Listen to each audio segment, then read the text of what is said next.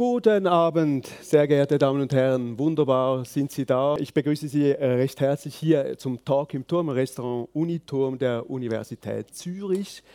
Äh, das Thema heute Abend, was die Zukunft bringt, Fakten und Fiktion, Smartphones, künstliche Intelligenz, Roboter.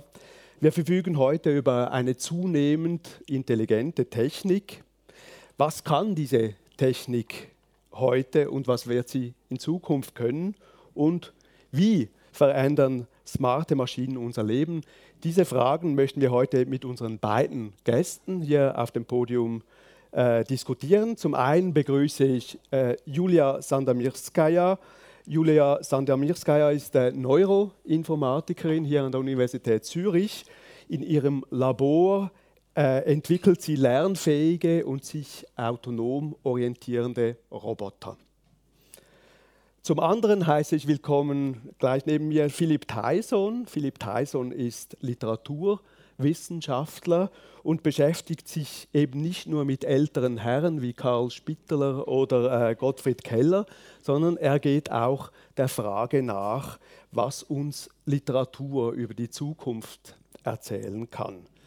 Das Gespräch äh, leiten Thomas Gull und ich, Roger Nickel. Wir sind die Redaktoren des UZH-Magazins, das zum Thema Wir und die Maschinen auch äh, ein aktuelles Heft gemacht hat, ähm, das ich Ihnen sehr ans Herzen lege.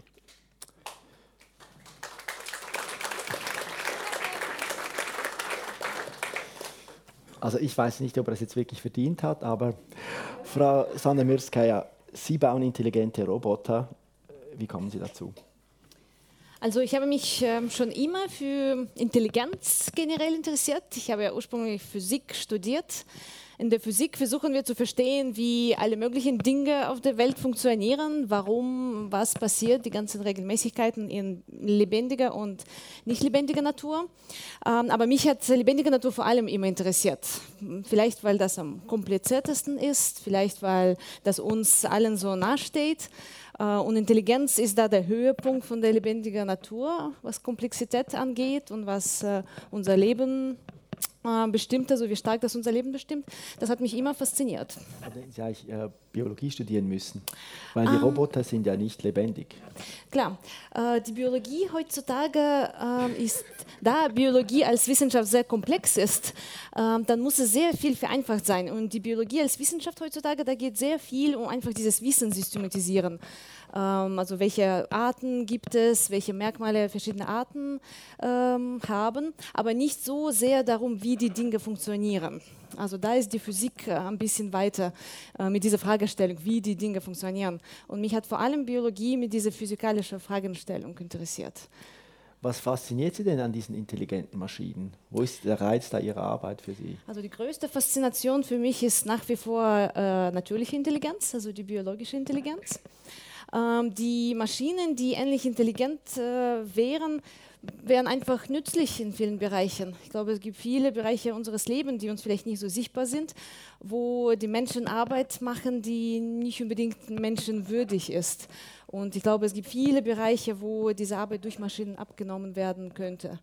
Das fasziniert mich. Und äh, intelligente Maschinen sind auch sehr komplex. Ich finde das auch also faszinierend, diese Komplexität von Mechanismen, die ähm, eine bestimmte Aufgabe erfüllen. Da kommen wir später noch dazu. Noch eine persönliche Frage. Sie kommen ja aus Weißrussland. Wie kommt man aus Weißrussland nach Zürich? Auf verschiedene Wege. Äh, ich bin über Deutschland hierher gekommen. Es gab ein Studentenaustauschprogramm zwischen Universität in Minsk in Weißrussland und Universität in Bochum in Deutschland. Äh, ich habe an dem Austausch teilgenommen, war fasziniert von den Möglichkeiten, die in Deutschland da äh, als Wissenschaftler sich eröffnen und bin dafür Promotion geblieben, habe da promoviert, habe eine kleine Forschungsgruppe schon in Deutschland geleitet äh, und dann nach Zürich umgezogen, auch so diesem Forschungsweg folgend. Philipp Theisen, eben Karl Spittler und Gottfried Keller, das wäre naheliegend für einen Literaturwissenschaftler eben, Zukunftserzählungen ist jetzt aber etwas, was Sie interessiert. Ähm, Sie haben auch ein Projekt, das heißt Conditio Extraterrestris, da beschäftigen Sie sich mit dem literarischen Weltall. Ähm, äh, das hat auch sehr viel mit Zukunft zu tun. Wieso Zukunft? Was interessiert Sie an Zukunftserzählungen, literarischen? Nun ja, also die Zukunft ist einfach ähm, der Raum, in dem die Fiktion herrscht, würde ich mal behaupten. Das heißt, ähm, das gilt nicht nur für Literatur, das gilt eigentlich für unser Denken. Nicht, äh, wenn wir heute Morgen, als wir heute Morgen aufgestanden sind, da hatte die eine oder der andere sicher Ideen, was heute kommen könnte. Man malt sich das aus, aber man erzählt sich eine Geschichte. Und diese Geschichten folgen bestimmten Regeln und Prinzipien. Ähm, und das interessiert einen. Die Literatur kann diese Art von Erzählung in einer ganz bestimmten Weise organisieren und eine ganz bestimmte Logik da entfalten. Deswegen interessiert es mich natürlich auch. Ähm, die Art, wie die Art, Literatur wie, überhaupt Zukunft ja, erzählen kann. Ja, genau, weil mhm. die natürlich diese Techniken verfeinern kann mhm. und wenn man ein bisschen das Handwerk gelernt hat, sieht man natürlich dann auch die Muster und man merkt natürlich auch, was hat das mit einem selber zu tun. Ähm, aber tatsächlich ist es so, ähm, die Zukunft als der Raum, der uns noch dunkel ist ist natürlich die, äh, die ideale Spielfläche für Fiktion, ne, für, für, für, Erzählungen und für ähm, wir können an der Zukunft sehr gut sichtbar machen, was ähm, äh, welche Erzählungen eigentlich mit uns umherlaufen und in denen wir uns organisieren. Also auch im was Jetzt. uns als Gesellschaft beschäftigt. Auch, auch im auch. Jetzt schon. Das mhm. ist ja mhm. das, was Science Fiction zum Beispiel ausmacht. Mhm. Da geht es nicht nur darum zu sagen, die Zukunft wird halt schlimm. Mhm. Ja, oder das wird äh, utopisch toll, sondern ich, ich habe mit diesem Begriff ein Problem, aber das müssen wir nicht jetzt verhandeln als Dystopie, ähm, sondern es geht erstmal darum zu zeigen, ähm, was ist eigentlich, also wie denken wir uns jetzt im Moment gerade, ohne dass wir es merken. Mhm. Ja, also wir alle, die wir hier sitzen, haben bestimmte Denkmuster, ähm, nach denen wir unser Leben erzählen, auch Gesellschaft erzählen oder Kulturgeschichte erzählen. Und wir merken das oft gar nicht. Mhm. Und in dem Moment, in dem wir in die Zukunft das Ganze verrücken, in der Welt, die wir nicht kennen, dann merken wir, aha, das sind eigentlich die Strukturen. Das macht Science Fiction. Okay. Und in diesen Science-Fiction-Literaturen, in diesen Romanen, da spielt eben die Technik, äh, auch die Roboter mhm. äh, eine wichtige Rolle. Wie ist das? Ähm, beschäftigen Sie sich dann auch äh, eben als Literaturwissenschaftler mit Technik, mit Technologie, äh, mit naturwissenschaftlichen Erkenntnissen, wie sie jetzt äh, Julia Sandomirskaya vielleicht äh, entwickelt und, und, und äh, zutage fördert. Ist das auch etwas, was Sie interessiert oder bleiben Sie da im, äh, in der Literatur? Also ich, ich glaube ja, dass diese Räume nicht getrennt werden können. Ich glaube ja, dass äh, ja, Technikwissenschaften, also ich war ja an der ETH auch länger, ne? ich glaube, dass Technikwissenschaften und Geistwissenschaften ähm, eigentlich dasselbe Gebiet bearbeiten, auch bearbeiten können auf jeweils eigene Weise. Das ist also nicht getrennt voneinander. Ich glaube, dass ähm, wir in den, äh, also, also man muss zu, schon zur Kenntnis nehmen, was passiert eigentlich gerade. Nicht? Äh, ich bin nicht immer ganz auf dem Laufenden, dann habe ich dann solche äh, äh, netten äh, Mitarbeiterin oder ehemaligen Mitarbeiterin, da vorne sitzt eine, die ähm, mich dann updatet immer, was gerade mhm. läuft. Ähm, und äh, das muss man eigentlich wissen, weil mhm. dann kann man erst überlegen, ist man völlig irre? Also Julia wird nachher dann sagen, wenn ich dann anfange zu spinnen, ja. äh, wird sie dann nachher sagen, alles ganz weit weg, oder? Also mich interessiert ja schon noch die Frage, Sie haben gesagt, Sie bearbeiten das ja. gleiche Gebiet. Ja. Was wäre denn dieses Gebiet, das Sie, das Sie bearbeiten? Naja, das, das, Gebiet ist natürlich schon, ähm, wie soll eigentlich eine Gesellschaft morgen aussehen? Ja?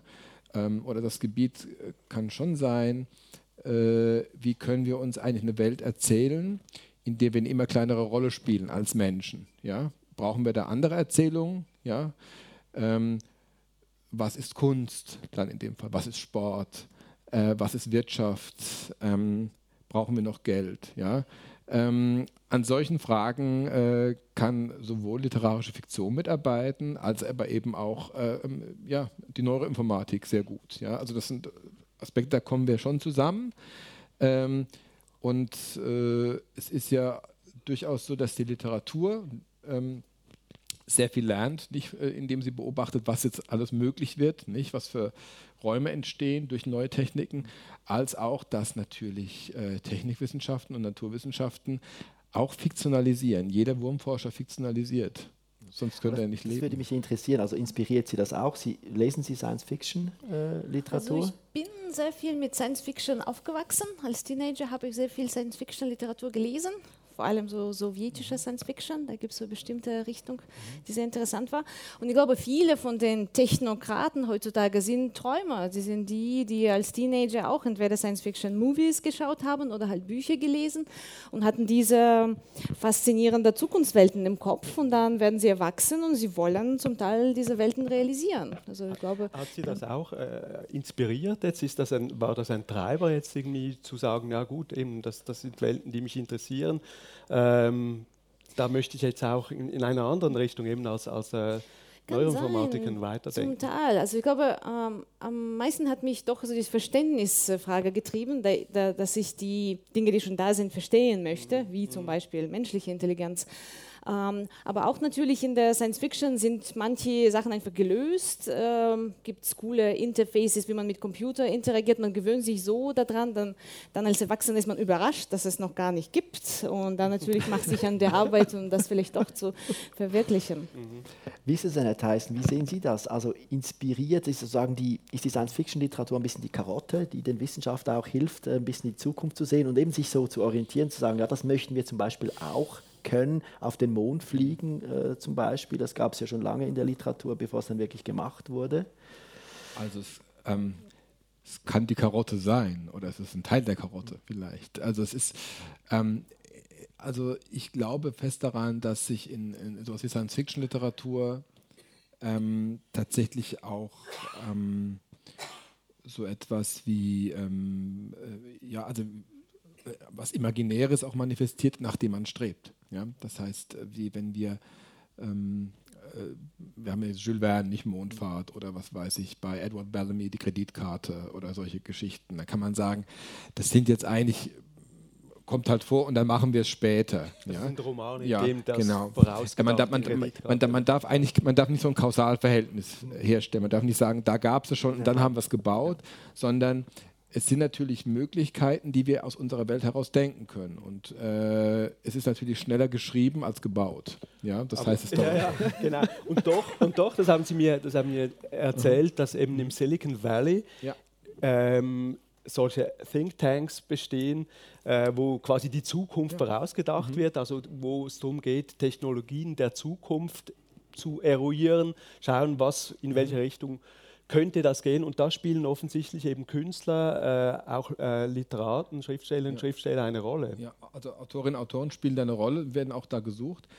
Das hat damit zu tun, dass ähm, wenn Sie in dieser Branche arbeiten und im Silicon Valley angekommen sind, dann ist es ja so, ähm, ich meine, es kann sein, dass die Blase jetzt langsam platzt oder geplatzt ist und wir diesen, diese Zukunftswelt nicht mehr als Zukunftswelt betrachten dort.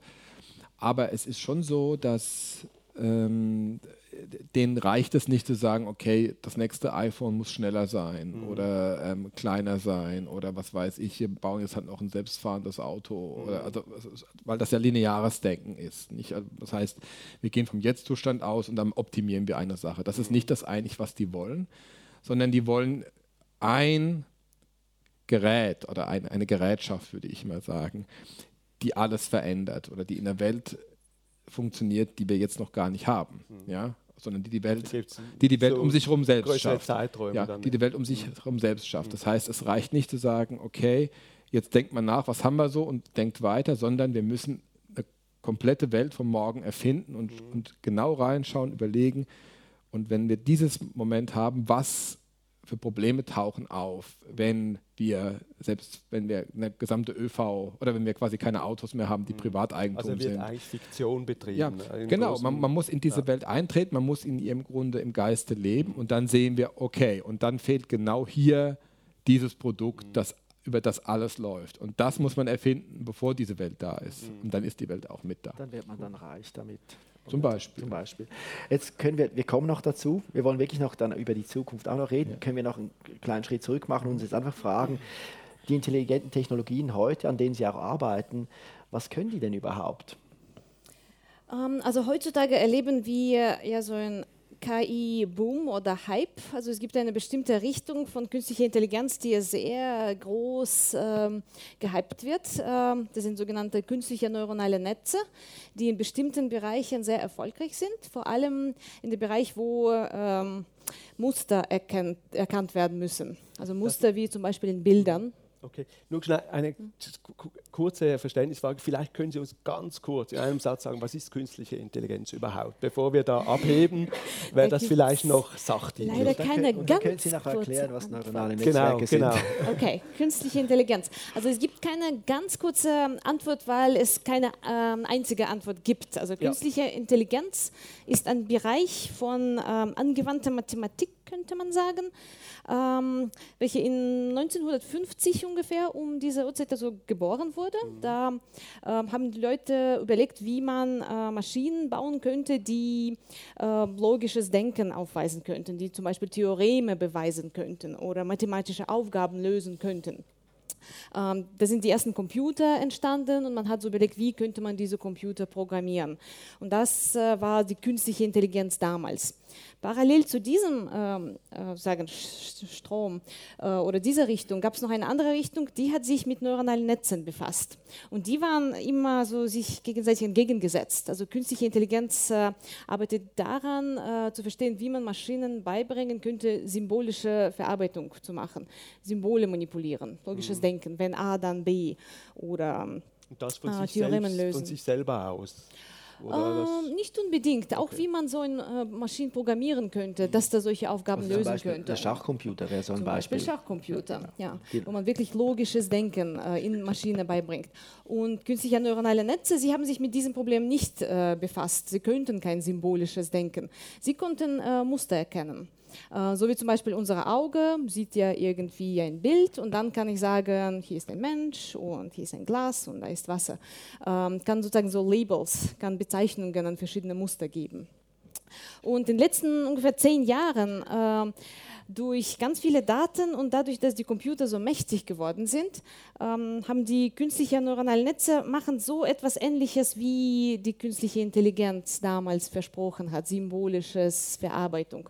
Noch nicht ganz, aber man kommt von einem Bild zum Symbol. Man sieht ein Bild und kann sagen, ähm, das ist ein Auto oder das ist eine Katze, das ist ein Hund, äh, das ist eine Straße und das ein Straßenzeichen. Man, kann, man bekommt Symbole raus.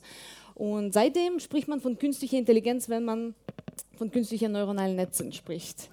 Ähm, obwohl man das ganz genau betrachtet, ist dieses Versprechen von künstlicher Intelligenz, was komplexe Aufgaben lösen kann, das können die neuronalen Also das- Netze noch das, nicht. das System ist so auf, auf der Ebene eines Kleinkindes. Das sagt, dass irgendeine Straße, ein Hund oder so. nicht ein, mal, ein, nicht, mal. Das Okay. funktioniert ganz, ganz anders. Ja. Ähm, das ist auf der Ebene von einem Funktionapproximator.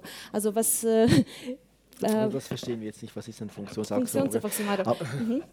Ja. Ähm, Abhängigkeit. Also das kann Abhängigkeiten herausfinden in ganz vielen Daten. Wenn ich ganz viele Bilder habe, so eine Million Bilder und je, zu jedem Bild habe ich ein Label. Das ist eine Katze und das ist eine Katze und das ist eine Katze und das ist ein Auto, das ist ein Auto, das ist ein dann Auto. lernt, dann lernt Dann dich- kann es lernen, äh, so dass wenn ich eine neue Katze diesem System zeige, wird es auch sagen, oh, das ist auch eine Katze. außer sie sieht ganz ein bisschen anders aus. Äh, genau, wenn es ganz anders aussieht, dann nicht. Aber wenn es so ähnlich aussieht wie die Katzen, die das System vorher gesehen hat, dann wird es Katze Dann erkannt. funktioniert das.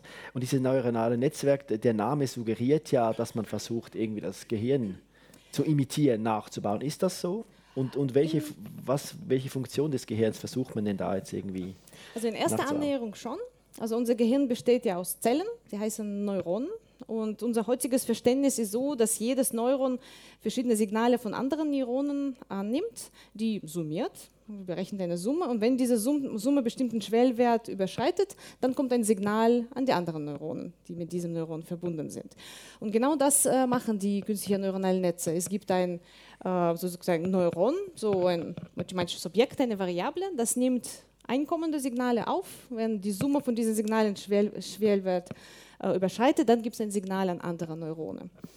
Ähm, natürlich unser Gehirn also macht nicht nur das äh, und vor allem also die Art und Weise, wie, wie verschiedene Neurone zueinander verschaltet sind, verbunden sind, ist beim Gehirn viel komplexer als in künstlichen neuronalen Netzen. Also im Gehirn gibt es äh, also Verbindungen von unserer Auge, von der Retina bis zu höheren Arealen, wo die ganzen Symbole irgendwie verarbeitet werden. Aber gibt es auch viele Verbindungen zurück. Ähm, Also von, äh, wenn ich zum Beispiel in einer Küche bin, dann nehme ich äh, die Sachen, die in der Küche normalerweise vorkommen, einfacher wahr als die Sachen, die auf der Straße vorkommen. Das heißt, es gibt ganz viele Verbindungen zurück. Das haben die heutigen äh, künstlichen neuronalen Netze nicht. es gibt auch sehr viele laterale Verbindungen, sagt man. Also wir bauen ja Gedächtnis. Wenn ich etwas gesehen habe, ich mache die Augen zu. Ich habe immer noch so ein Bild da in meinem Kopf. Äh, das haben die künstlichen neuronalen Netze auch nicht. Das heißt, sie imitieren Gehirn in erster Näherung, aber sehr vieles ist da noch nicht drin. Aber das ist eben der Unterschied, ist der, dass, dass eben dieses Nachahmen des Hirns Vorteile bringt gegenüber äh, anderen Arten äh, von künstlicher Intelligenz, wo man rechnet, wo man ganz viel rechnen muss und alles quasi nachahmen muss. Das ist, ist glaube ich, der große Vorteil. Also oder? heutzutage in bestimmten Bereichen hat man gesehen, ja, ja. das hat äh, Vorteile weil man nicht so viel vorprogrammieren muss. Ich muss nicht ganz genau sagen, wie erkenne ich ein Gesicht. Ich muss kein Programm schreiben, um Gesicht zu erkennen, muss ich schauen, wie groß die Augen sind, welche Form sie haben, muss nicht so ein ganz langes Programm haben, sondern ich kann einfach so ein neuronales Netz mit ganz vielen Daten trainieren. Ich zeige einfach ganz viele Gesichter und sage jedes Mal, das ist Herr Peter und das ist äh, Herr Janssen und dann wird das System diese Personen immer wieder erkennen können. Gut, das ist jetzt ähm, ein Einblick gewesen in eine Welt, wo wir so knapp folgen konnten. Äh, du, darfst zuerst. Darf ich ganz kurz fragen? Ich, ähm, äh, als Laie, ähm, wir, wir, haben ja vorhin gerade darüber gesprochen, auch nochmal, was, wie das Ganze mit Deep Learning verbunden ist. Das ist nicht automatisch Deep Learning, oder? Was, was du jetzt beschrieben was, was hast. Was ich jetzt beschrieben habe, war schon Deep Learning. Deep ja. ist diese Art und Weise, wie die Neurone miteinander verbunden sind. Okay. Da sind ganz viele Schichten. Ja, wir, erklären, wir, wir, wir, sind jetzt ein wenig zu deep. Ich, ich möchte jetzt eine ganz einfache Frage stellen, nämlich die, ähm, was Ihre Roboter jetzt können. Also eben, sie, sollen, sie, sie, sollen lernen können, sie sollen lernfähig sein, sie sollen äh, sich orientieren können. Ähm, wir haben jetzt ein wenig eben der Spur nach verstehen können, also ich auf alle Fälle, wie das funktioniert mit diesen, äh, mit diesen Nachahmen des, des Hirns. Aber was können die jetzt? Wo, ste wo stehen Sie da heute in der Ent Entwicklung? Also das, was ich erzählt habe, das waren keine Roboter, das waren die Programme, die ja. Bilder ja. erkennen können. Mhm. Äh, Roboter und Lernen ist noch ein bisschen kompliziert. Ein Roboter, der wirklich eingesetzt wird im echten Leben, können heutzutage noch nicht lernen. Sie mhm. werden meistens programmiert mit sehr guten Modellen, ähm, welche also beschreiben also die Aufgaben, welche die Roboter erfüllen müssen. Aber was die Roboter gut können, sie können ganz gut laufen, vor allem auf vier Beinen. Äh, auch auf mhm. unebenem Terrain, auch wenn Terrain unbekannt ist, also unbekannte Treppe können die Roboter steigen. Äh, es ist ein schwieriges Problem, äh, aber das kann man heutzutage ganz gut lösen. Äh, die Roboter können Objekte greifen, wenn diese Objekte sehr gut beschrieben sind. Wenn ich ein ganz genaues mathematisches Modell von einem Objekt habe, dann kann ich mit einer guten, modernen robotischen Hand dieses Objekt greifen und jemanden reichen. Ähm, was können die Roboter noch? Äh, sie können ähm, Hindernissen ausweichen. Äh, also wenn es nicht so ganz kritisch ist, vor allem so ein Staubsauger mhm. zu Hause kann den Hindernissen ausweichen. Wenn es mal nicht klappt, ist auch nicht so schlimm. Ähm, autonomes Fahren, äh, da sind wir, glaube ich, noch nicht ganz da. Und das sehen wir an ein paar Unfällen, die hier und wieder passieren. Äh, die autonomen Fahrzeuge, sie haben noch ganz viele Sensoren. Äh, wenn die Autos richtig auf den Markt kommen, will man nicht unbedingt so viele teure Sensoren auf dem Auto haben. Und einfach mit einer Kamera, das geht noch nicht ganz, dass man dann Hindernissen robust ausweichen kann. Ähm. Sie haben ja gesagt, ein Problem ist ja auch bei diesem autonomen Fahren sind ja dann die nicht autonomen Fahrzeuge. Mhm. Also wenn ich da, da hat autonome Fahrzeuge, dann komme ich als Mensch und mache da komische Sachen, die dann die nicht vorhersehen. Das scheint ja auch noch ein Problem zu sein. Natürlich, also man wird versuchen, äh, schon vorherzusagen, wenn sie anfangen, etwas Komisches zu machen, dann so vorherzusagen, oh, jetzt, jetzt muss ich ausweichen. Aber natürlich, das ganze Problem wäre viel, viel einfacher, wenn alle Fahrzeuge autonom wären. Man macht da Sensoren in die Fahrzeuge. Jedes Fahrzeug kann ein anderes Fahrzeug spüren, weiß ganz genau, wo alle anderen Fahrzeuge in der kleinen Umgebung sind. Äh, man hat auch Sensoren in der Straße, da könnte man ganz sicheres Fahren haben, aber da dürften keine. Gibt es keinen Individualverkehr mehr. Super. Genau. Ja. Dann, dann, geht man auf ein Stadion, ne? wenn man ein Pferd heutzutage, wenn man ein Pferd reiten möchte, dann geht man an einen bestimmten Ort und dann reitet ja. man sein Pferd. Und dann mit dem Auto dann auch in Zukunft. Dürfen wir noch Auto fahren im Stadion. Genau. Oder auf bestimmten, so auf bestimmten Strecken. Oder wir lösen das komplexe Problem von Wozu? Was? Ja. Ähm, also was man, wozu man Verkehr viel effizienter gestalten. Ja. Ich muss mein Auto nicht irgendwo abstellen, das kann dann selber wegfahren zu meinem anderen Eben. Mitfahrer zum also Beispiel. Also was wozu autonomes Fahren auch sozusagen? Nee, nee, das autonome Fahren ist ja super. Aber das dann das individuelle Fahren ist das Ja, ja, das brauchen wir.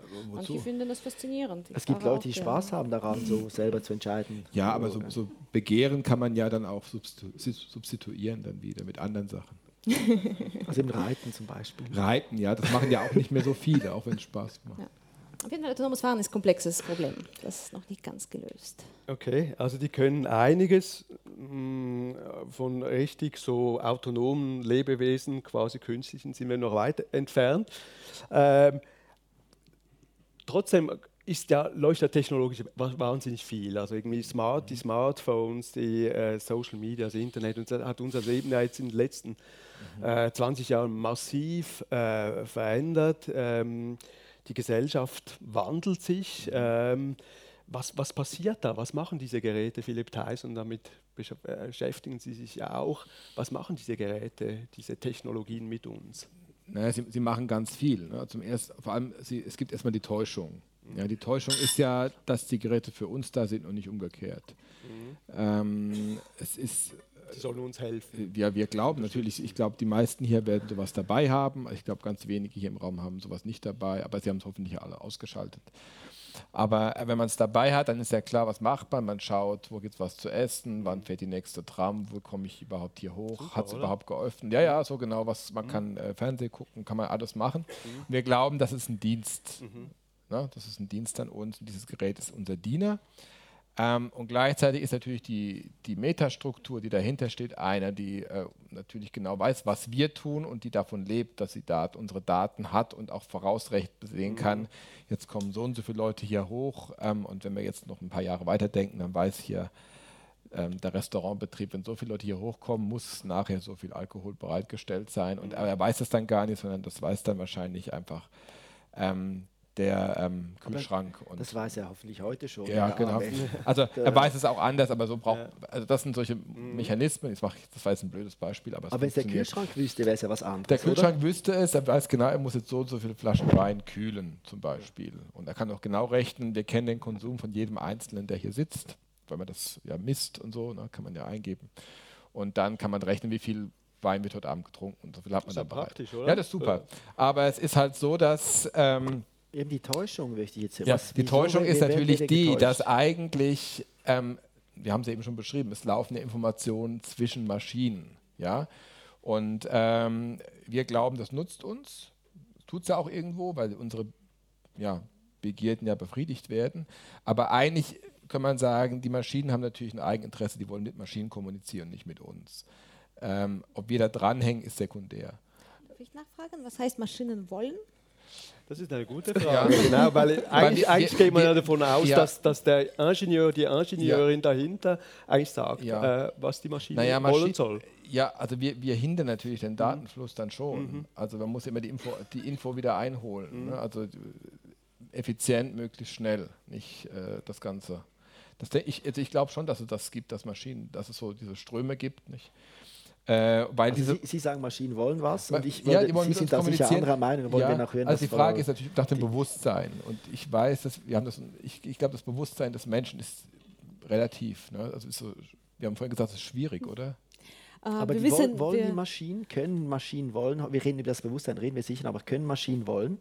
Äh, Im Moment nicht. Also wir können nur wollen, wenn ja. ich als Programmierer das ist Science Fiction in dem Fall, das ähm, haben Sie in der Literatur ähm, gelesen. Und da Einbauer so eine bestimmte Cost Function sagt man oder Reward Function, also dass ähm, der Algorithmus wird belohnt für irgendwelches mhm. Verhalten, also Lernen.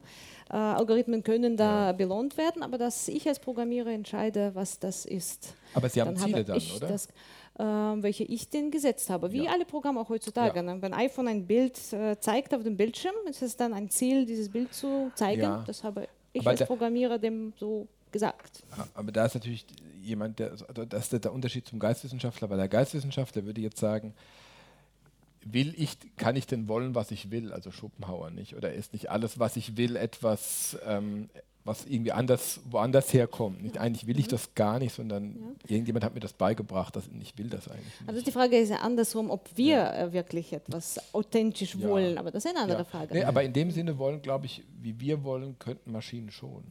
Im Moment nicht. Also im Moment ist äh, die Maschine halt die Maschine, so ähnlich wie die Waschmaschine. Und wenn sie ein mhm. bisschen autonom ein paar Entscheidungen treffen kann ähm, und uns die abnehmen, äh, mhm. ist das trotzdem noch, also ich würde da nicht so viel anthropomorphisieren, also die Maschine und sagen, dass ähm, Ich, ich würde es ja umgekehrt sehen. Also die äh, oder beziehungsweise im Wechselverhältnis. Äh, du hattest vorhin gefragt, ähm, was die eigentlich mit uns machen, mhm. oder?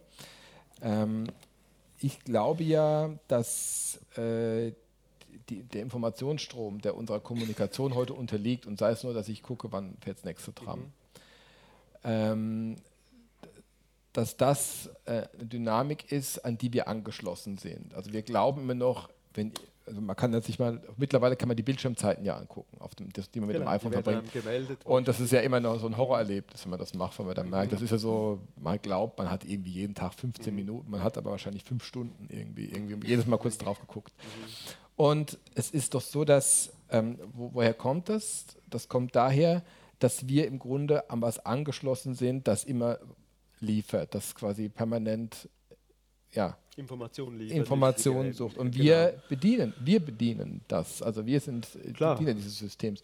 Und das kann natürlich toll sein, mhm. ne?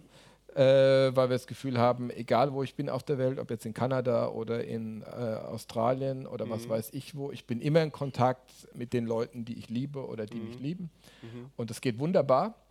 Ähm, es kann aber auch immer sein, dass sich sowas überhitzt. Mhm. Ja, und ähm, wenn man, ich, ich glaube ja daran, ähm, dass zum Beispiel sowas wie ähm, äh, Liebe ähm, etwas ist, was man, wo man mit der Taktung gut aufpassen muss, ne? weil so das, äh, also Eros heizt sich total ab. Taktung. Mit der naja, Taktung muss man also, pass, also, also wir können mal, wir können mal das Experiment machen, wenn wir jetzt ähm, Liebe, wenn man eine Beziehung hat und führt die über Postkarten. Mhm. Ähm, dann hat natürlich die, jede einzelne Postkarte einen ganz, ganz anderen Wert, ähm, als wenn ich quasi alle, alle zwei Minuten mitgeteilt bekomme, ist online, meldet sich nicht, äh, hat es gelesen, hat nicht geantwortet. Also alles ist im Grunde dann schon so, eine, so ein Signal. Das brauche ich eigentlich gar nicht. Ne? Aber der Punkt ist, dass natürlich sich das alles sehr aufheizt. Ne? Wenn es funktioniert, heizt es ganz schnell auf. Und äh, man muss immer gut aufpassen, dass das dann nicht implodiert, weil wir, wir sind eigentlich, glaube ich, für diese äh, maschinelle Kommunikation das, auf Dauer nicht geschaffen. Also das ist Ihre Kritik, dass die Maschinen einen Rhythmus vorgeben, den wir, den wir eigentlich gar nicht mehr also es, nachkommen, also oder? also Aber im Prinzip kann man ja auch sagen, das können wir uns können wir ja selber entscheiden. Wir können selber entscheiden, wir? was wir wollen und wie viel wir wollen. Äh, wir können irgendwie... Äh, wir können es weglegen. Wir können es weglegen, ne? Können wie lange? doch, oder? Können wir nicht?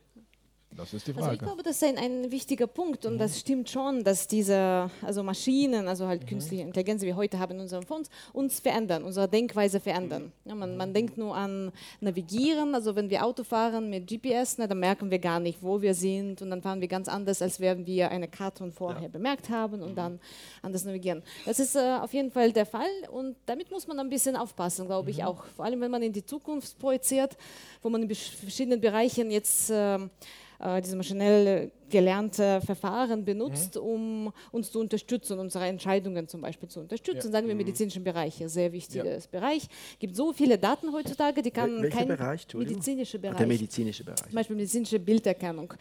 Äh, es gibt so viele Daten, ein Mensch kann gar nicht so viele Bilder sich anschauen von Beispielen von bestimmten Krankheits Bild zum Beispiel.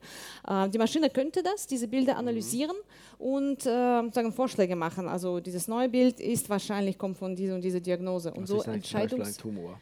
Zum Beispiel ist es ein Tumor. Und das könnte es vielleicht äh, bestimmte Aspekte merken, die ein Arzt, vor allem vielleicht ein junger Arzt, gar nicht äh, merken würde. So könnte die Maschine so einen Arzt unterstützen. Aber man muss sehr aufpassen, dass der Arzt ganz genau Bescheid weiß, welche Begrenzungen hat dieses Algorithmus, äh, mhm. dass er nicht hundertprozentig sich darauf verlässt. Also ich glaube, es ist einfach sehr wichtig, dass wir uns bewusst sind, was diese Algorithmen machen, mhm. was sie auch mit uns machen, wie zum Beispiel dieses Beispiel mit Kommunikation. Ja. Man hat dann vielleicht zu intensive Kommunikation, das kann negative Folgen haben. Man man muss das einfach wissen und dann kann also man das, das, steuern. Ja, habe ich das Gefühl, es gibt jetzt momentan so eine Euphorie, dass man sich vieles äh, eben vorstellen kann, dass man da irgendwie Lösungen findet oder eben, dass, dass sich das verselbstständigt. Ich glaube, es gibt so, so eine Balance, ne? Mhm. auch zwischen Generationen. Vielleicht jüngere Leute verlieren sich da ein bisschen, also die ältere Generation gibt da ein bisschen Gegenpol. Mhm. Äh, und das, äh, glaube ich, stabilisiert sich auch ein bisschen. Also wenn es äh, zu schlimm wird, dann wird man auch einen Schritt zurückgeben. Ich glaube, mhm. wir sind sehr adaptive Systeme, ja, also ja. Menschen. Das, das, hätte ich jetzt. Da, darf ich Sie fragen? Ja, ähm, also ich, das, das würde mich nämlich interessieren, also wenn man, wenn man Kinder hat, die quasi Digital Natives sind, wie, oder wie man das früher, früher genannt hat, aus der Sicht der Leute, die das nicht so waren. Ähm, man bekommt ganz schnell so einen, so einen kulturpessimistischen äh, ähm, äh, Gestus da rein, dass man sagt, ja, und die äh, wissen gar nicht mehr, wie das ist, eben, die schreiben keine Postkarten mehr oder mhm. was weiß ich, äh, können nicht warten oder finden den Weg nicht mehr nach Hause, wenn sie kein iPhone dabei haben. Aber ähm, glaubst du, dass es auch eine Möglichkeit gibt, dass diese, dass, also nicht nur, dass sie jetzt quasi sagen, sie können damit geregelt umgehen, sondern dass die sich tatsächlich auch neuronal adaptieren können an solche Verhältnisse? Um, ähm, also erstens, also ganz ehrlich, also mit meinen Kindern, sie sind Teenager, sie sind sehr technikaffin, verbinden ja. sehr viel Zeit mit YouTube, ich würde mir sogar Sorgen machen, aber also durch diese ganzen Medien steht ihnen so mhm. viel Information zur Verfügung, mhm. das ist faszinierend. Also sie können sich selber alles Mögliche beibringen. Sie wissen so viel, also ich mhm. weiß so viel, sie können mir erklären, etwas über die Meerestiere, die im tiefen mhm. Meergrund, weil sie haben ein Video auf YouTube gesehen oder meine Tochter interessiert sich für Mathematik, sie hat sich alles Mögliche beigebracht, von Kybernetik mhm. bis zu mhm ähm, Verschlüsselungen, alles über YouTube-Videos. Also denen ist so ein breites Spektrum von ähm, auch Bildungsmaterial steht zur Verfügung. Ja.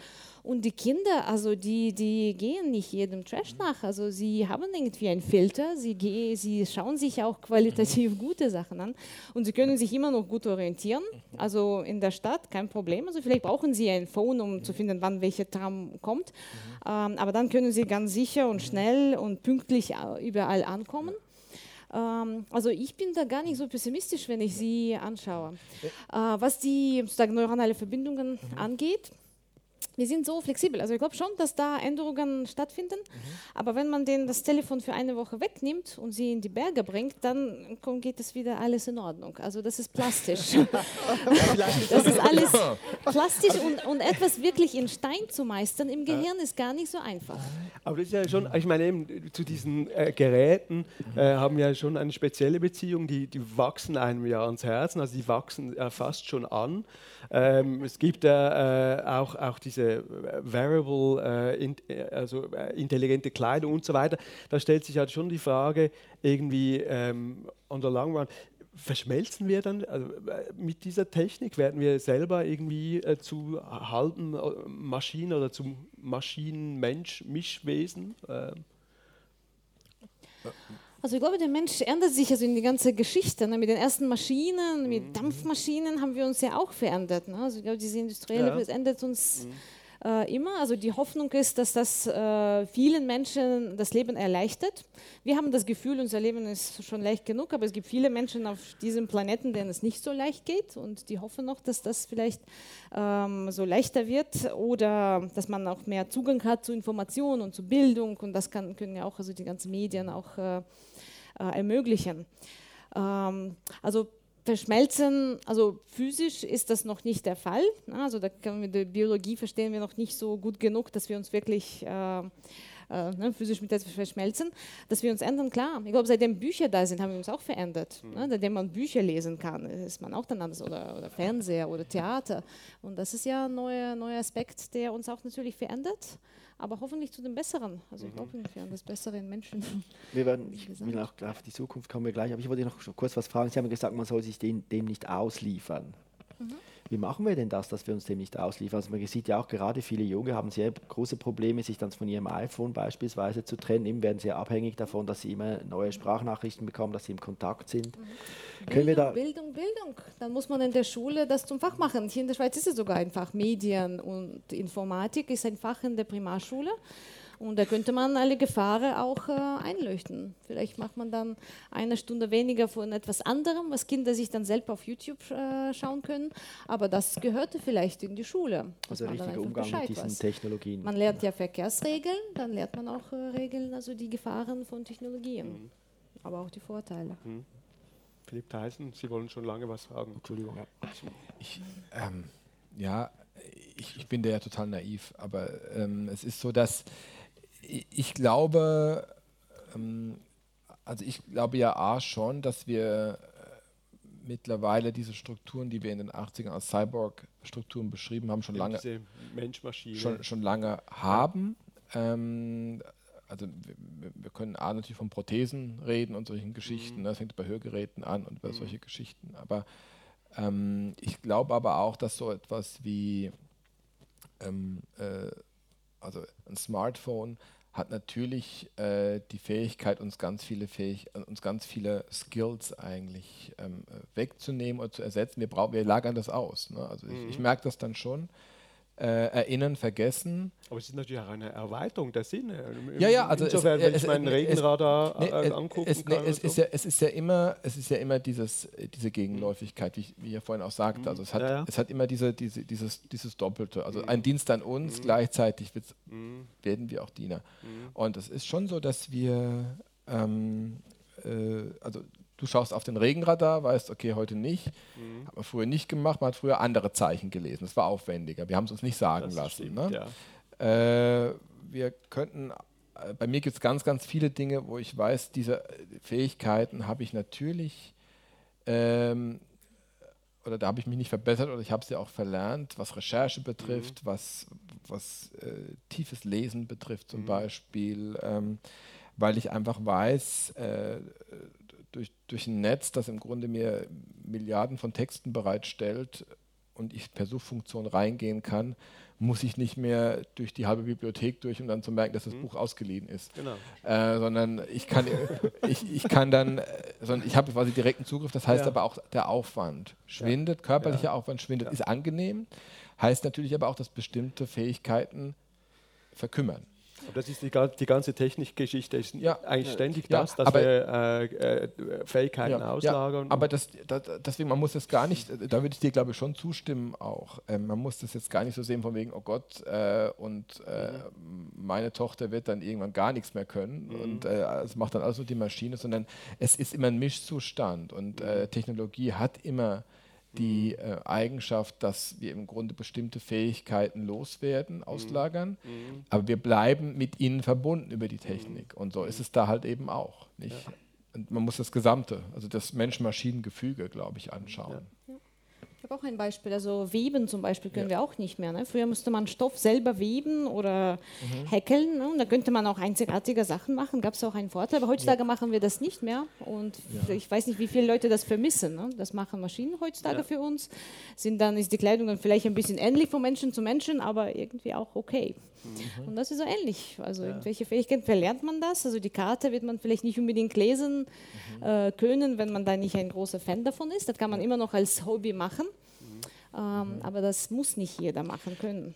Also die, ich glaube, ich meine, da kommen wir sicher noch so drauf. Ich, das, das Interessante ist doch dann, oder das Tolle ist, wenn man über solche, wenn man solche Diskussionen hat, dass man sich überlegen muss, wenn Technik, also was kann Technik nicht ersetzen? Mhm.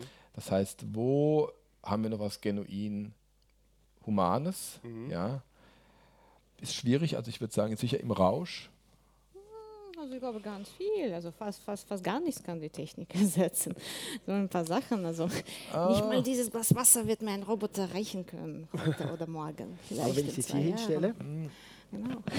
Kann ich das noch? Nee. Könnt ihr das noch nehmen? Ach nee, das ist durchsichtig, das ist sehr schwer zu erkennen und dann ganze Größe zu schätzen, dann wer weiß, wie viel Wasser da drin ist. Also für einen Roboter ist das schon ein sehr schwieriger. Das ist dann auch mhm. ziemlich glatt. Ne? Das Aber das ist ja, ja vielleicht, vielleicht wird es auch mal eine Zeit geben, wo es äh, LSD-Versuche mit Robotern Ja, das ist ja, der, das ist ja äh, eigentlich, das ist, ist, Sie, Sie kennen das, ich, äh, also nee, ich sage ich Sie, wir sind ja per Du.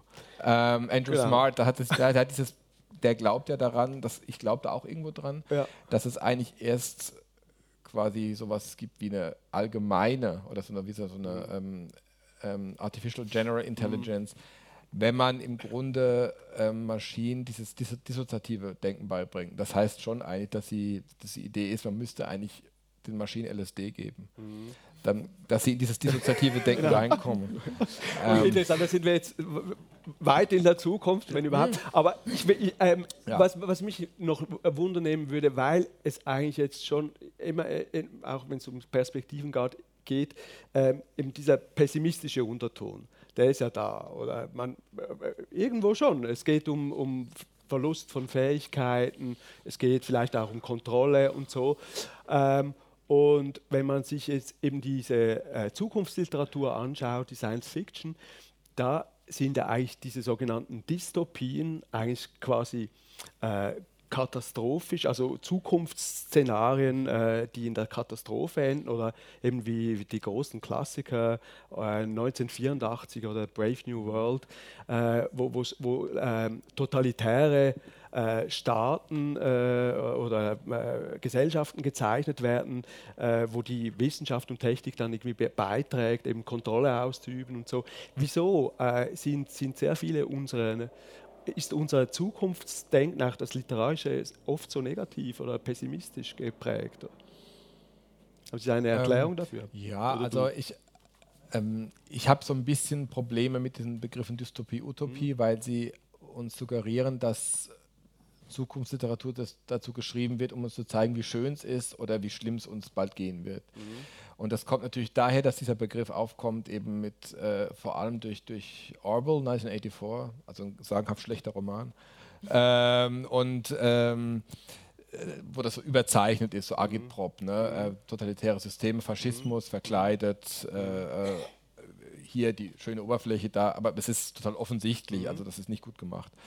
Ähm, ähm, ich aber glaube, es ist ja, nicht nur dieser Roman. Nee, nee, nee, nee aber hm? ich, ich, ich glaube, wenn man ein bisschen drunter guckt, hm? äh, klar, es gibt natürlich eine, was, was heute als Dystopien oder dystopisch ähm, vermarktet wird, hat natürlich noch eine ähm, äh, andere, ähm, einen anderen Aspekt. Nämlich, man kann sich mal überlegen, wenn wir diese Romane nicht lesen mit dem Hintergedanken, da, wird jetzt, da will uns jetzt jemand was sagen. Nicht? Da will uns jetzt jemand was sagen, wenn ihr so weitermacht, Überbevölkerung. Mhm.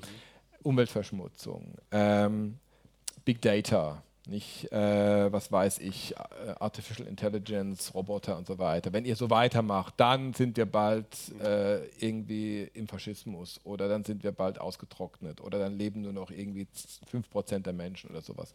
Wenn wir das nicht unter diesen Schemel, oder unter dieses Licht stellen, das, ist eine, das sind Erzählungen, die wollen uns belehren, sondern mal sagen, da wird erstmal eine Welt gezeigt. Mhm. Ja? wird erstmal eine Welt gezeigt, die spielt irgendwann 2450 zum Beispiel.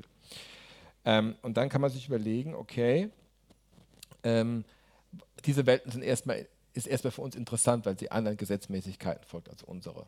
Und in diesen Welten, das, ist, das gilt fast für alle Texte, die als Dystopie gebrandmarkt werden, oder, oder äh, ähm, ist es so, dass man sagen kann, nee, da gibt, es gibt durchaus Formen, neue Formen von Zusammenleben, neue Formen von Gemeinschaftsstiftung, neue Formen von Sinngebung, äh, Umgang mit Technik. Nicht? Es gibt immer ganz, äh, wenn man in den Cyberpunk geht, sowas wie, wie Philip K. Dick, nicht? Do Androids Dream of Electric Sheep, Blade Runner, diese Geschichten. Das sind auch Gesellschaften, bei denen man sagt, nee, da, wir denken dann neu über bestimmte Verhältnisse nach, zum Beispiel über das Verhältnis Mensch und Maschine. Nicht? Dass man sagt, wir finden es nicht furchtbar eigentlich, dass es jetzt da Replikanten gibt. Also gibt es noch äh, ja. differenziertere Romane? Jetzt, äh, nee, das, das, das, große, mhm. das Gros der Romane ist mhm. tatsächlich sehr differenziert, was das betrifft. Okay. Und es gibt, weil es nämlich keine Welt eigentlich gibt, die nur gut ist. Mhm. Und es gibt keine Welt, die nur schlecht ist, sondern es gibt, wir sehen bestimmte Dinge jetzt nicht äh, und wir sehen äh, bestimmte Dinge dort nicht. Ja? Und das ist das, was eigentlich Literatur erstmal kann. Mhm. Es gibt natürlich Texte, die haben ganz klar diese Erzählung. Also wenn man jetzt in ein Kino geht, Emmerich, nicht sowas wie 2012, ganz klar, Klimakatastrophe, die Welt geht unter. Da kann man dann schlecht sagen, naja, es ist doch äh, mal was anderes mhm. oder so, sondern das hat ganz stark aufgeladen. Aber es, es ist schon, äh, man muss es schon differenzierter anschauen. Und Utopien sind übrigens entsetzlich langweilig zu erzählen. Es gibt keine Utopie, die erzählt werden kann, mhm. ohne dass wir einschlafen dabei. Genau. Mhm. Das äh, wollen wir ja nicht äh, einschlafen ja. heute. Äh, zumindest noch nicht, bevor dieser Talk vorbei ist. Mhm. Und ich möchte also so einen Realitätscheck machen. Wir haben jetzt ein bisschen über das literarische, die literarische Zukunftsvorstellung gesprochen. Äh, wenn wir jetzt zurückkommen auf äh, das, was wir uns vorstellen können, wie sich die Technologie entwickeln könnte, was Roboter in Zukunft könnten. Was sehen wir da? Also Sie arbeiten ja daran und Sie haben ja Ziele. Sie sagen ja, meine, ich möchte in meinem Leben, in meiner Lebenszeit noch das und das erreichen, dass die Roboter das und das können. Können Sie das ein bisschen schildern, okay. wo das ja. hingeht? Ja. Also die meisten Forscher, sie, sie haben in der Tat sehr konkrete äh, Ziele. Also sie äh, haben dann meistens so kleinere Aufgabenbereiche. Man hat diese große Vision, aber man arbeitet an etwas konkreterem und greifbarem. Und für uns, also wir arbeiten an Roboter, welche in natürlicher Umgebung zusammen mit Menschen arbeiten können, Aufgaben erfüllen können. Zum Beispiel, Heutzutage so eine um, natürliche Umgebung, ein Spital, ein, ein Altersheim. Spital, ein Altersheim, vielleicht auch ähm, also einfach zu Hause oder auch ein Warenlager oder auch ähm, eine Fabrik, wo etwas äh, zusammengebaut wird. Ne? Heutzutage wird ja sehr viele ähm, also Geräte werden manuell äh, zusammengebaut. Und für uns ist das irgendwie okay, weil das passiert in China, da gibt es sowieso viele Menschen, aber ist schon sehr mühsamer, sehr mh, einseitige, wiederholbare Arbeit. Äh, und das können die Maschinen also sehr oft nicht, weil man da so ein bisschen flexibel äh, sein muss. Und das wäre gut, wenn Maschine da als erster Schritt zum Teil mit Menschen zusammen solche Aufgabe erfüllen würde. Also an solchen Robotern arbeiten wir und solche Roboter sind noch nicht da. Also heutzutage sind sehr viele Roboter im Betrieb, also bei Auto zusammenbauen. Aber diese Roboter, sie arbeiten ein Programm ab. Sie können sehr präzise äh, einen bestimmten Ort kommen, da eine bestimmte Operation erfüllen. Sie können das wiederholbar sehr viele Male machen. Sie können sehr viel Kraft äh, auf wenn, aber sie können nicht so gut die Umgebung wahrnehmen. Eben zum Beispiel, wenn, wenn ich das Glas verschiebe, ist schon vorbei, oder? Ähm, also dann, dann, kommt ein Algorithmus zustande, der diese Verschiebung äh, merken wird. Äh, und Zusammenarbeit von solchen Algorithmen, die Perzeption machen, also die Wahrnehmung machen und die Steuerung machen, das funktioniert noch nicht so gut. Eben an dem arbeiten Sie. An dem arbeiten wir und weil, also während wir an dem arbeiten, dann sehen wir, wie kompliziert dieses Problem eigentlich ist. Wir als Menschen können das mit zwei Jahren schon und dann denken wir nicht, dass das ein komplexes Problem ist. Wenn man versucht, eine Maschine zu bauen, die dieses Problem löst, dann merkt man zum ersten Mal, oh, das ist ja gar nicht so einfach. Wie machen wir denn das? Und dann kommt man an diese Frage, also wie funktioniert denn biologische Intelligenz? Ähm, ja, interessant eben, dass, dass man äh, dass Roboter eben so äh, Lager bewirtschaften und solche Sachen machen. Das kann man sich ja gut vorstellen. Ähm, mich interessiert das Beispiel von der Pflege, also wo es dann wirklich ganz nah äh, an, an, das mhm. Zwischenmenschliche ja. auch geht. Da weiß man, hat man auch gehört, eben in Japan ist, ist das, soll das schon teilweise äh, mhm. eingeführt sein.